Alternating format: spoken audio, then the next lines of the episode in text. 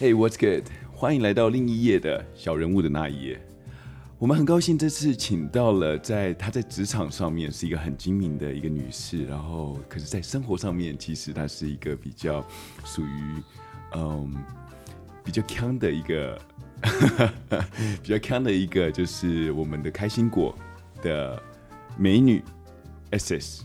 Hello，大家好，我是 SS。对了，SS，我记得你来到美国洛杉矶三年的时间了吧？差不多。所以你刚到美国的时候，你有没有觉得说，其实美国跟台湾，或者是美国，因为我知道你是从小是在加拿大长大的。嗯哼。不知道，因为对我来说，其实加拿大，我一直以为加拿大就是美国的后院。所以说，所以就是就感觉就像美国一样，只是。可能没有美国那么先进，但是你整个放眼望过去就是美国。嗯。可是当你来到美国洛杉矶的时候，你会有这样子的感觉吗？其实会跟加拿大是很像的吗？其实应该是这么说。我之前住在加拿大，它那个城市是比较小，非常非常的小。比起像在多伦多啊，或是在温哥华上的话，那我们那个城市是小到而小，所以可能一说一天就可以逛完的吧。那所以跟洛杉矶比起来，整体来看的话，我觉得当然是洛杉矶这个城市大很多。那我也没有这个机会说去多伦多住，或是温哥华去体验，所以我也没有办法去给观众说，诶，有一个不同的一个感官。但是我个人在蒙特蒙特利尔住的这个的经验来看的话，的确是小而微小。所以，我记得 Montreal 是在加拿大的东岸嘛。对。以天气来讲的话，这里应该没有说像加州不会下雪，它应该是只要到冬天的时候，应该都是大雪纷飞。对啊，基本就是说，以在那时候我住的时候，我记得都是在 Halloween 的时候，就是第一场大雪，第一次就是都会呃 Halloween 那一天就会下一场一场雪。然后开始呃，十一月后天气就开始很冷很冷。嗯哼，所以你到现在，你目前看起来，你觉得在台湾跟洛杉矶的差别，你觉得会很大吗？还是就是说，其实你没有什么感觉到有任何差别？我后来回了台湾，过了住了生活一过了一段生活，然后又来到了洛杉矶。呃，我个人是觉得整个的。态度啊，还有生活方式都很不一样。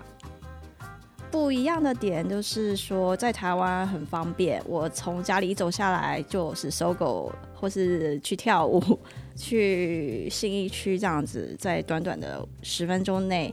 那在美国的话呢，完全是都说要开车。没有错，当然，因为你知道，在美国，尤其洛杉矶的地方，对，开车半个小时都是算近的。但我知道，在台湾的话，你可能坐个公车、计程车，甚至走路，都是很近的。对啊，就像我记得，我每一次都可以从我家哦走路走到 Zara，然后楼上的 Clubbing 这样子，才短短的五分钟，所以我就觉得非常的轻松，也很方便，不会想说，哎，我等一下要怎么回家，然后或者说，哎，我等一下喝多了怎么办？这样都从来没有想过这种问题，就反而来到。呃，买了之后呢，就这种都会要特别的小心。在美国，你去哪里，即使去喝酒，那你现在是比较好了，因为有 Uber 或者 Lyft。可是当初的时候，我记得在二十年前的时候，如果我们要去喝酒，嗯、都一定要开车去。嗯，所以等于说你不能让自己喝得很醉。嗯，你喝得很醉的话，几乎你就没有办法一个人回家。嗯，而且在美国的话，通常只要被抓到这个，你知道，这刑责是非常非常大的。嗯哼哼哼。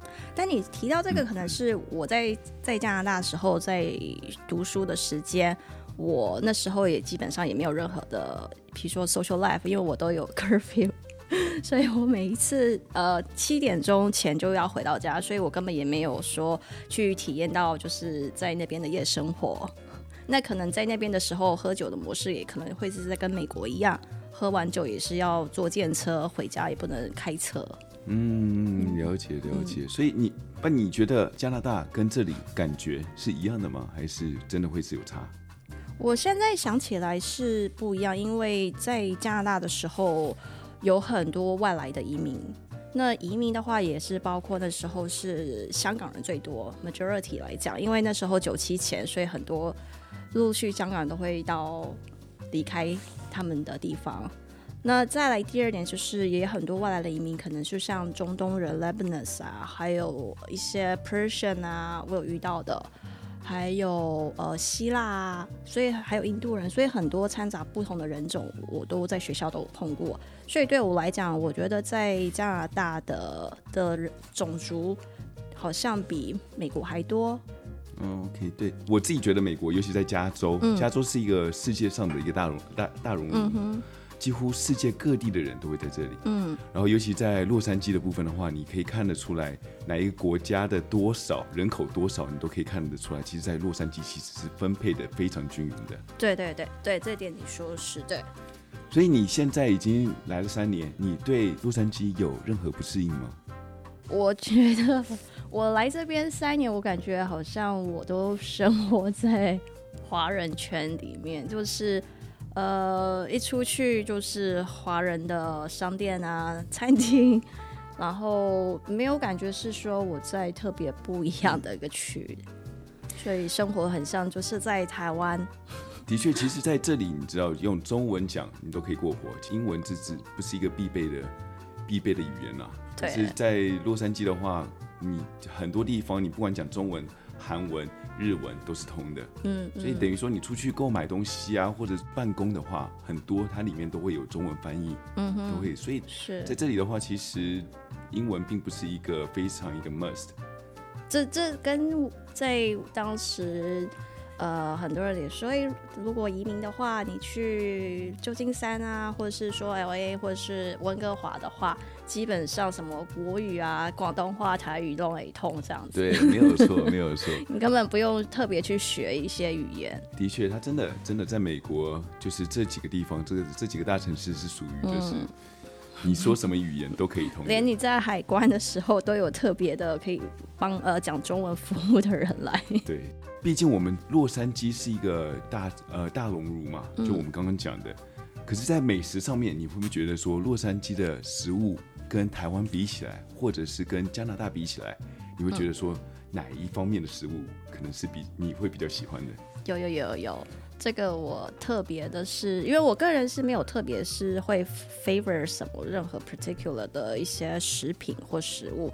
那我在台湾的时候也没有特别会追求喜欢台湾的小吃，但我反而是最喜欢的是日本料理跟韩国料理。那这两样呢，我在这边 LA 的时候，我觉得哇，尤其韩国料理是非常的好吃，我几乎一个礼拜呢可以吃了三四次。的确，真的在这里，我是觉得有三样三样东西是比台湾好吃的。嗯、第一个是韩国料。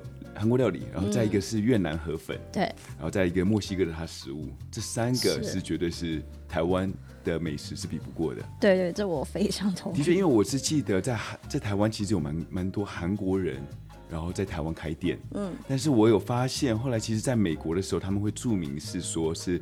呃，韩国的洛杉矶食物有点像是已经变成他们变成一种 fusion，嗯哼，已经融合这里的口感，嗯、但是对全世界来讲的话，其实我觉得这个口感是对全世界来讲算是好吃的。对啊，对啊，因为一本像在台湾，我在我家后面有一家很有名的是呃韩裔的那个韩国烤肉，然后它也是老店了，开了二十几年了。嗯那但是吃的那个口味可能也是慢慢有变成转而台湾的味道，嗯、所以说如果是很道地的韩国呢，我觉得也是有个问号。那反而是我来洛杉矶之后吃了很多家的韩国的料理，像说韩国烤肉啊，还有他们最有名的 jjigae 啊，就是韩国锅类的，都我都觉得非常的到地。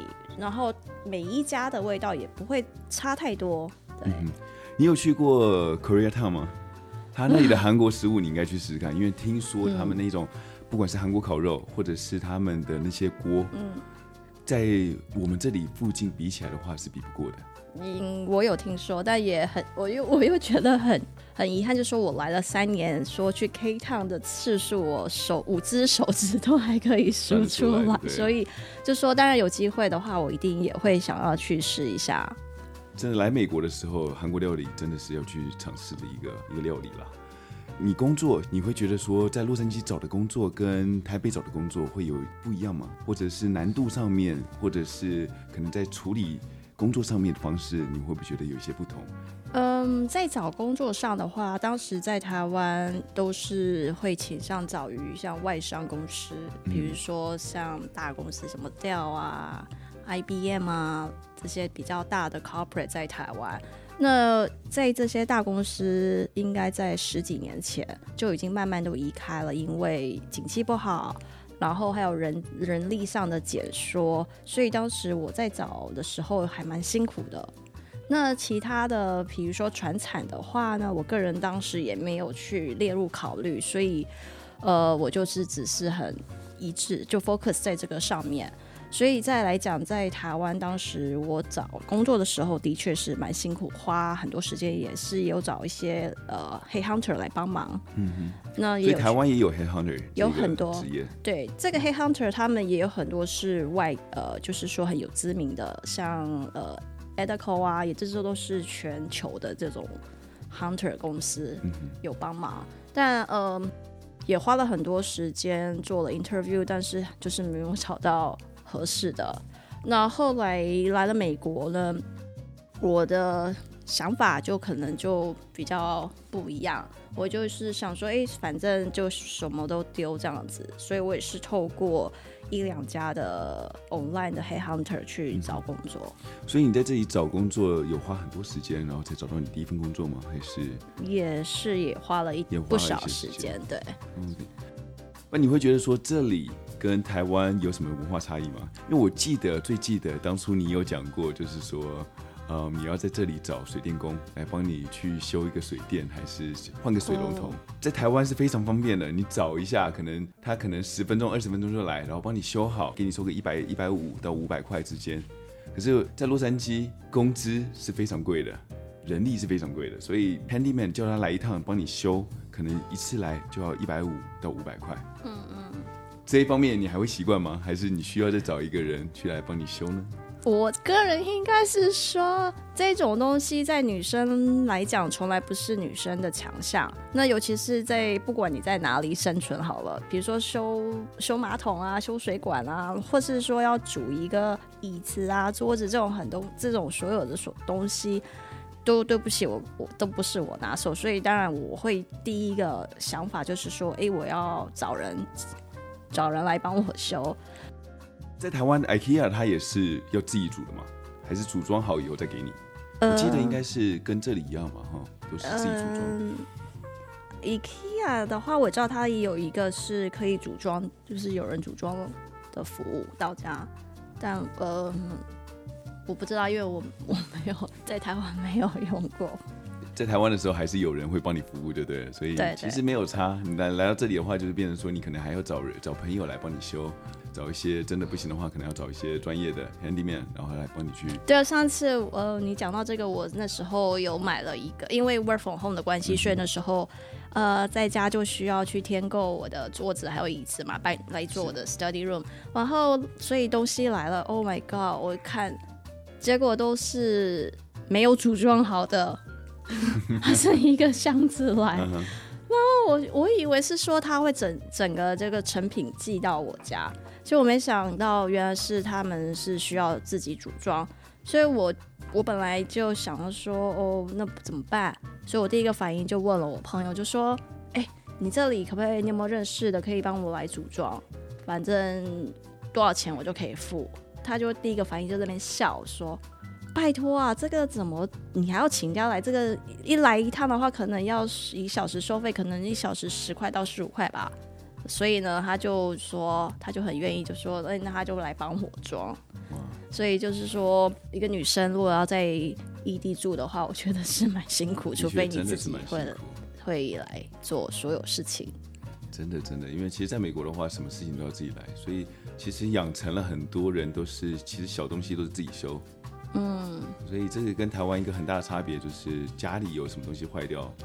对，都是要先自己来，真的修不好的时候才会去找外面专业的。我现在想起来的时候，我在小时候，我印象中我们家坏掉，好像我妈妈也无法去去修理，所以好像也都是有家里的朋友的 uncle 叔叔啊，会来帮我们修。嗯、所以我现在想起来，的确是在国外的生活都是要自己动手。SS 在我们朋友圈里面，他是属于一个开心果的一个真的吗？一个角色，只要跟他相处下来的话，我跟你讲，你不需要百忧解，你知道，每天都会快快乐乐的。嗯，因为他会常常会做一些很奇怪的事情，然后让你会觉得，哎、欸，你会会心一笑。就像我我自己常常也会做一些坑的事情，可是不会严重成他那个程度。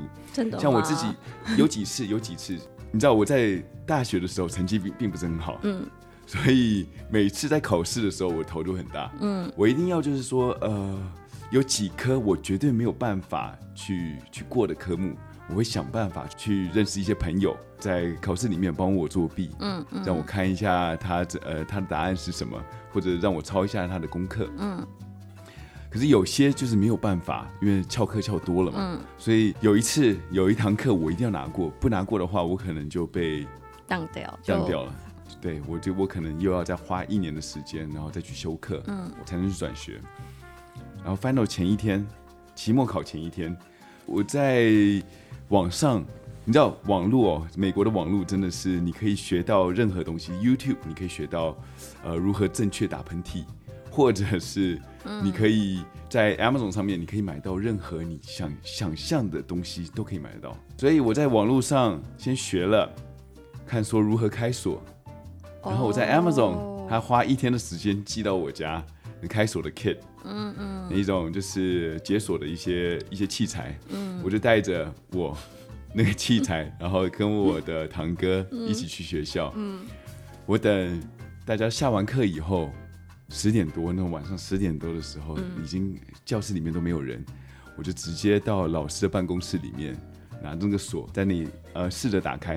因为我在家里的时候有去做尝试，哎，可以开得了，就照着那个 YouTube 上面去做，没有问题，五分钟就开了。可是没有想到我在那里的时候，它那个锁。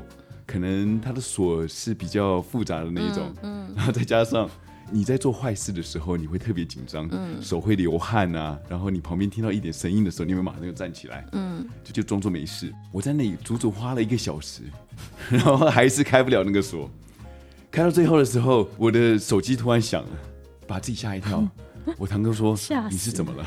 你是被抓了吗？嗯、需不要我上来帮你保你，还是怎么样？”我就花了那么多时间，然后但是我还是没有办法拿到考试题目，所以我就只好乖乖回回家，嗯，去读书。考完试还是一样被当，我还是在花多一个学期继续在补修那堂课。嗯哼哼哼。我相信你应该有很多这一种就是比较比较坑的事情。其实我觉得我的坑的部分跟你比较不一样，因为。我呢，就因为小时候就因为一些某种关系呢，就需要七点前回家嘛。嗯，那所以呢，我自己呢，就是都会把我的 schedule 呢，都会自己乱填。嗯哼。然后，因为我妈当时要求我把我的时间表钉在我们家的餐桌 board 那里，所以她可以看到说，哎，我几点可以下课，然后几点回家的所有一切。然后，所以我就自己动了很多手脚，比如说一天呢，我只有呃一天的话呢，如果说一天来看的话，基本上只有三堂课，但是我就会把它写成我一天有六堂就对了，六个课，所以我就可以晚一点回家，像这种事情。但这种事情，我相信呃我妈她应该都知道，只是她不想去戳破我。的确，我小时候也常常做一些很傻的事情。但是长大以后有没有做一些就这样子比较比较近期的？有没有一些什么经验可以让我们知道？也是有啊，常常吧。我记得我第一份工作在那时候是在台湾，嗯，然后呃，好像快下班的时候，我主管就叫我到他的办公室，然后可能我不知道发生什么事情，我只记得他念了我一下，然后念完之后我非常不爽，我就直接走出去了。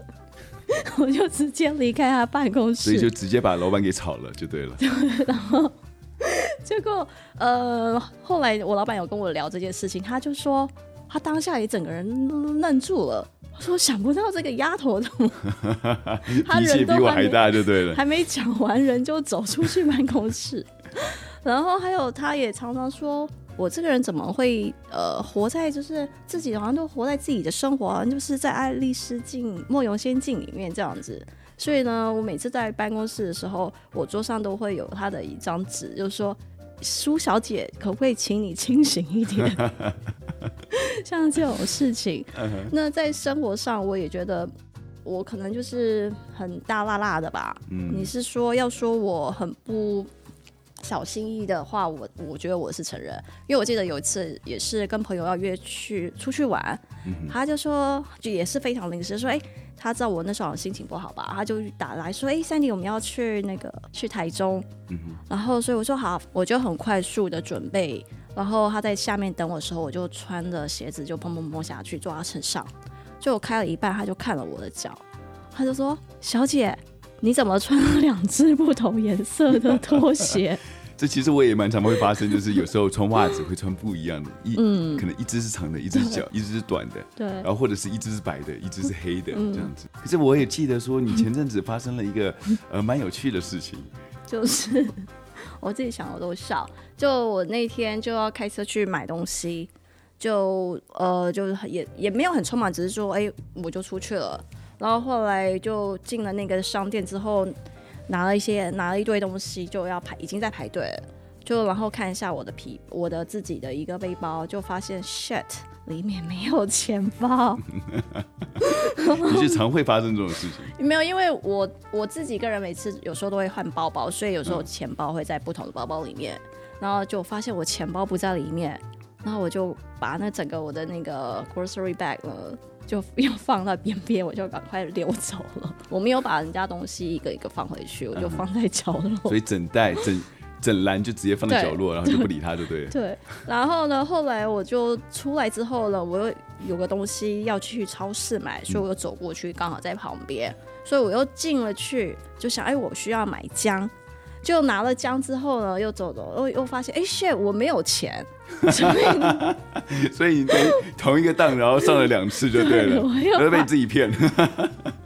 我就觉得，哦，我在干嘛啊？才刚从 A A 的店走出来，然后又进去了 B 店，所以我就是隔壁的店，你也没上车，然后就是就直接这样子，很顺，从左边到右边，对，然后又拿了一堆东西，然后发现说，我还是没有带皮包。对，我常会讲说，SS。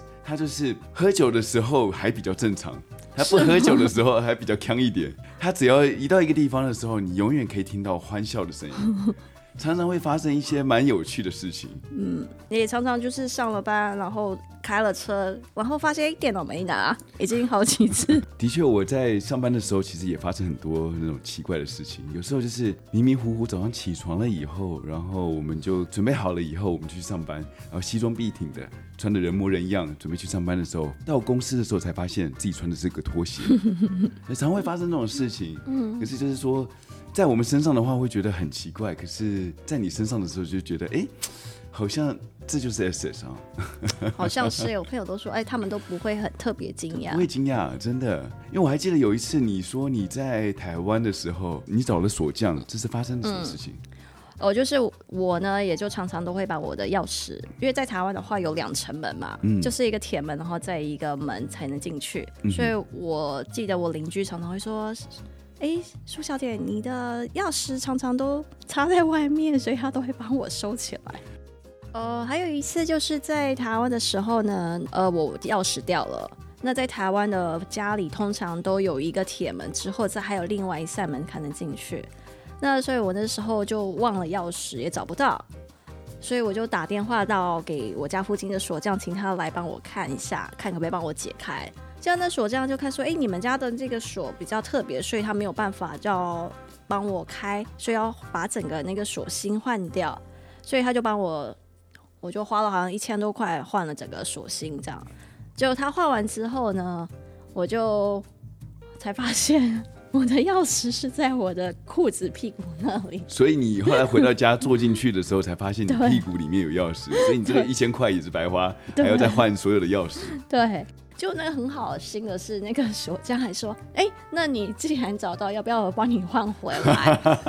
他还蛮好心的。他还会再收你钱吗？他就是他好像是说收减一百五还多少，就是这样就是工本费，就对了。对对对。哦，这样子，我还记得那时候，我当时当时在台湾也是一样，就是常常出门的时候，因为台湾有一个他们的门锁是特别有趣，就是你把门关起来以后。嗯就会自己上锁了。哦，那是不同，每一家不一样。对我我，我家的是这样子，嗯、所以有一次我出去外面倒个垃圾，不小心那时候风大了，嗯、门就被吹起来了。嗯、然后我家是刚好是两道门，嗯，前面跟后面，我身上所有东西都没有，我就只能到楼下管理室那里打个电话，然后找了锁匠过来帮我开门。哦、我觉得锁匠也是天天的，他就来了以后，然后花了半个小时把我第一道门打开。嗯。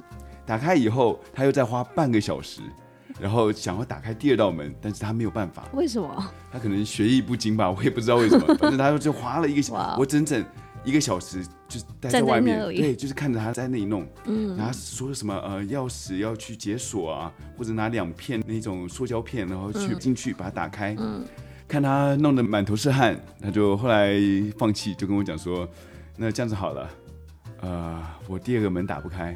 那我就直接跟你收个一百五好了。嗯，我就跟他讲，大哥，你门不开一半，然后你还要收一百五，你知道我所有东西都在家里面吗？我连皮包都在里面，你要我怎么进去？所以我常常在职场上面也是会遇到这种比较有一些比较坑的人啊。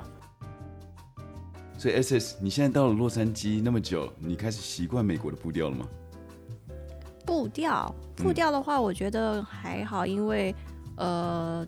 洛杉矶的生活步调跟 在其他地方还没有太大的差异，然后也没有说特别慢，反而是在加拿大是慢到慢到你真的是养老的一个生活。所以你加拿大你还比洛杉矶还要慢，非常慢。洛杉矶对纽约来讲，他们觉得说我们是在这里只有在晒太阳，每天就都在晒太阳，哦、都没有在工作的。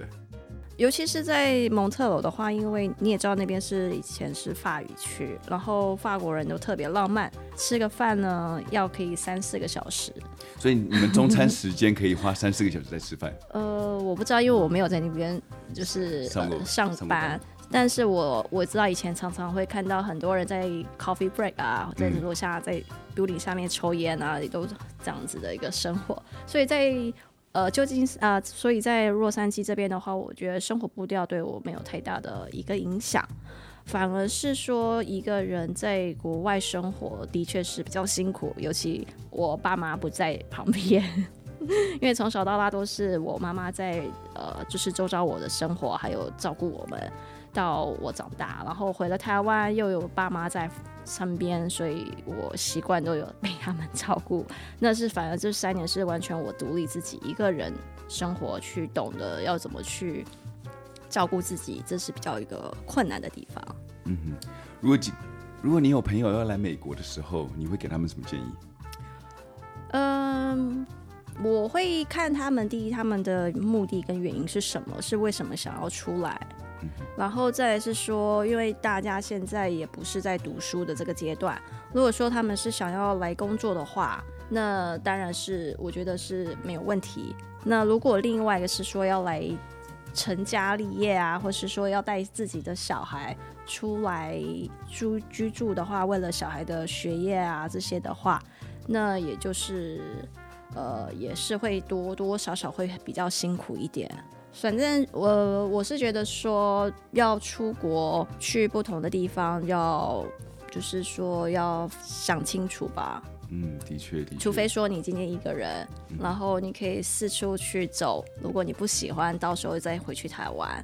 像你的话，你会有近期会有想要回台湾的打算吗？还是就是在美国定居下来？呃，目前工作上的话，我是还不错。那也很多朋友就说，哎，为什么你不回回来啊？然后现在也很多工作机会。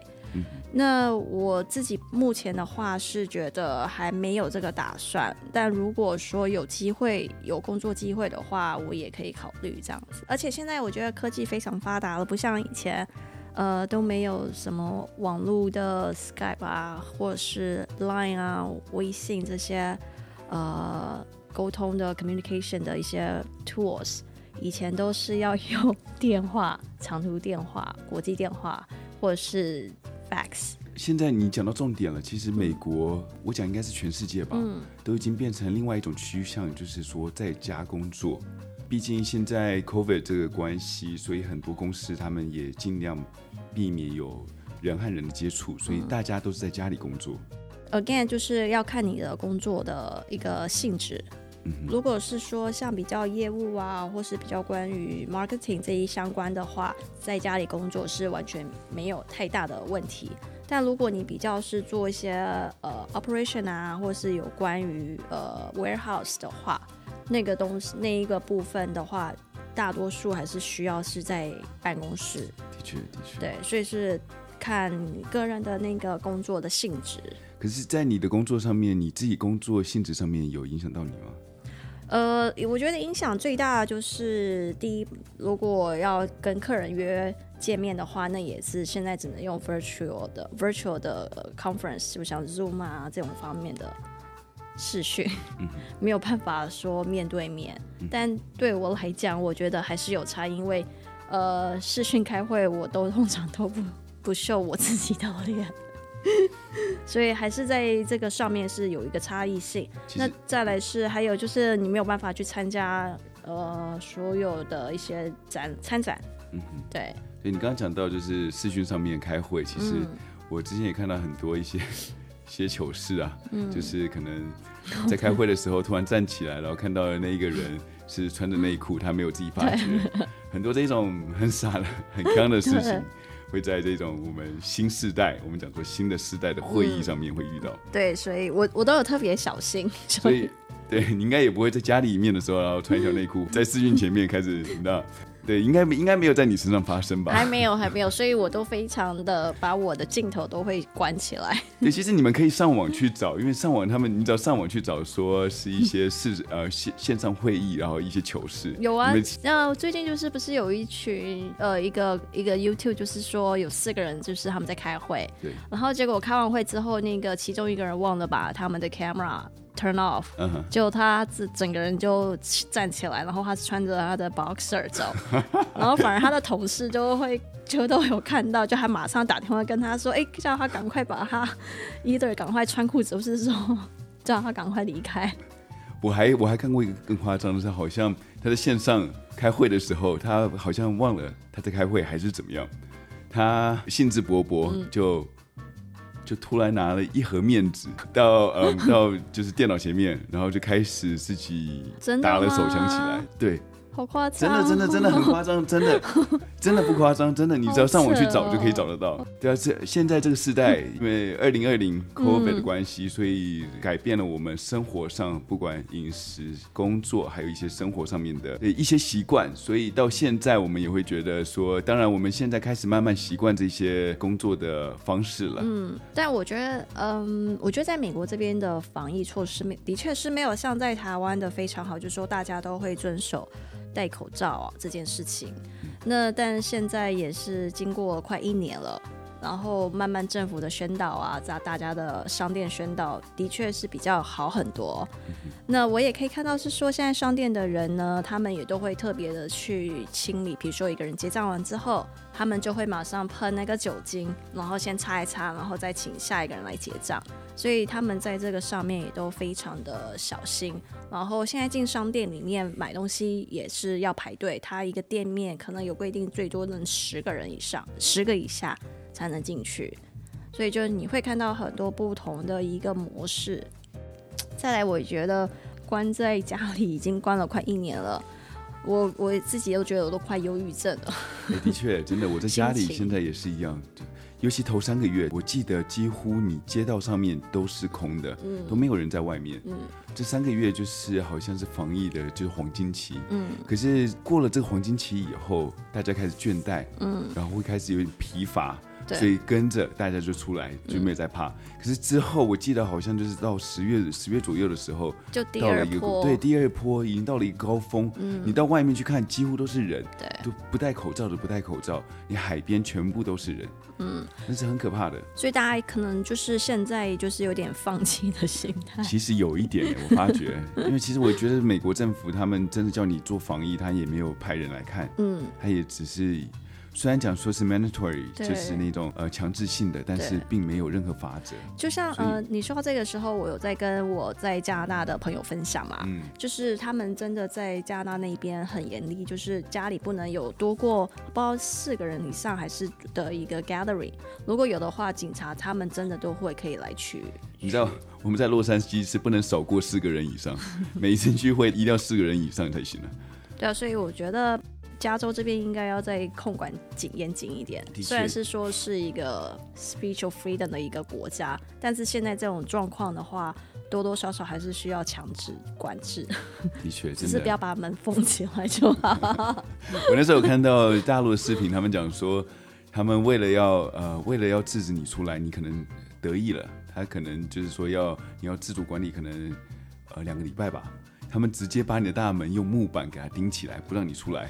这其实也是为什么大陆会到现在就是比较少确诊，可能零确诊，嗯，都有可能。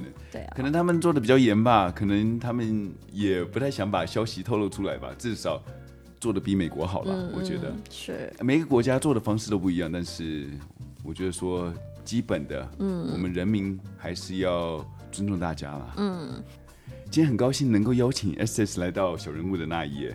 我也很高兴，因为我知道这是你第一集的开播。的确，你就可以看到我整个很尴尬在这里。不会了，还讲的又是结结巴巴的，对不对？然后看到美女在在前面，不自觉。这也是我第一次，我第一次来上就是 podcast 这样子的一个像聊天室的模式。自己之前有做了两三个 YouTube 的频道。嗯哼。你有没有把你的频道然后分 分享给观众，让大家来看一下？没有，那个是非常生活化的啦。但我应该也要。继续，但我真的觉得说，像你们做这种 podcast 啊、YouTuber 的人很不简单，因为你要花好多的时间跟精力去想要写什么啊、script 啊，然后怎么拍摄啊、要讲什么，所以不是一个非常容易的。的确，每一个行业就像是隔行如隔山，真的是每一个都有难处。嗯、但我相信，我相信你的工作上面也有很难的地方吧？但不一样啦，那我我也相信你的节目会越来越好。谢谢，谢所以承你贵言啦。谢谢大家的收听，我们下个礼拜见喽。OK，拜拜。可以 peace out。